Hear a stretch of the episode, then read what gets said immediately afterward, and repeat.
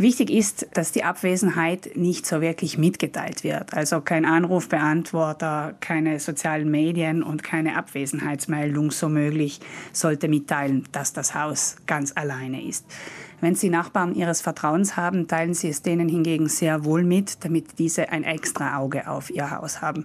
Die Nachbarn könnten im besten Fall auch den Briefkasten leeren, der sonst womöglich überquillt und die eigene Abwesenheit überdeutlich signalisiert.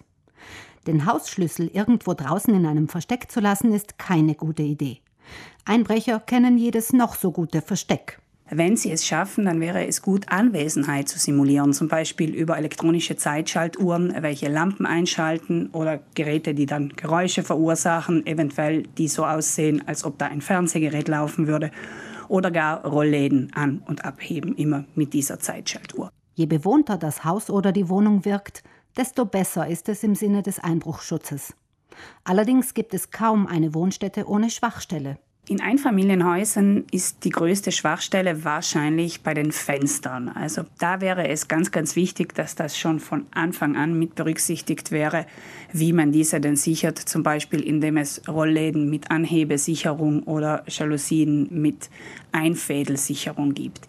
In den großen Kondominien sind die Schwachstellen hingegen meistens die Wohnungstüren, denn wenn sich ein Einbrecher Zugang zum Kondominium verschafft hat, wird ihn eine normale Wohnungstür selten noch aufhalten. Wenn Sie Wohnungs- oder Haustüren mit Glaseinsatz haben, sollten Sie den Schlüssel niemals innen stecken lassen, damit er nicht im Nullkommanichts in Einbrecherhand landet. Ein Tipp kann es sein, vor der Abreise eine Runde durch die Wohnung, durchs Haus zu machen, ums Haus herum und das Ganze einmal mit Einbrecheraugen zu betrachten.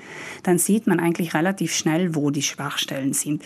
Absolut zu vermeiden ist auch, dass im Garten Leitern oder Stühle oder sonstiges herumsteht, das als Einstiegshilfe gelten kann und auch, dass kein Werkzeug herumliegt, denn das erleichtert natürlich eventuellen Bösewichten die Arbeit und das wollen wir nicht. Sollten Einbrecher trotz aller Vorsichtsmaßnahmen es dennoch ausgerechnet auf ihre Wohnung abgesehen haben, kann eine Versicherung finanzielle Verluste decken. Wenn man Wertgegenstände im Haus hat, dann ist es wichtig, diese auch zu versichern es ist auch gut zu dokumentieren, wie die Gegenstände aussehen, also ein Foto von ihnen zu haben für den Ernstfall.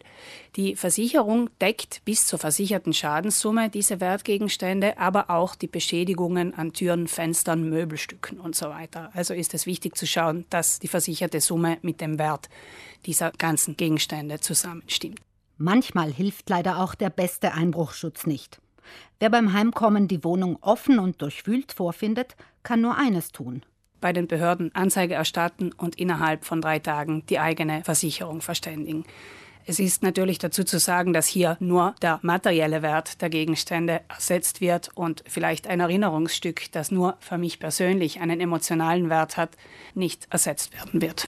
Tipps, wie Sie sich vor Einbrechern schützen, gibt's zum Nachlesen in der Broschüre Sicheres Zuhause. Den kostenlosen Download finden Sie auf der Internetseite der Verbraucherzentrale.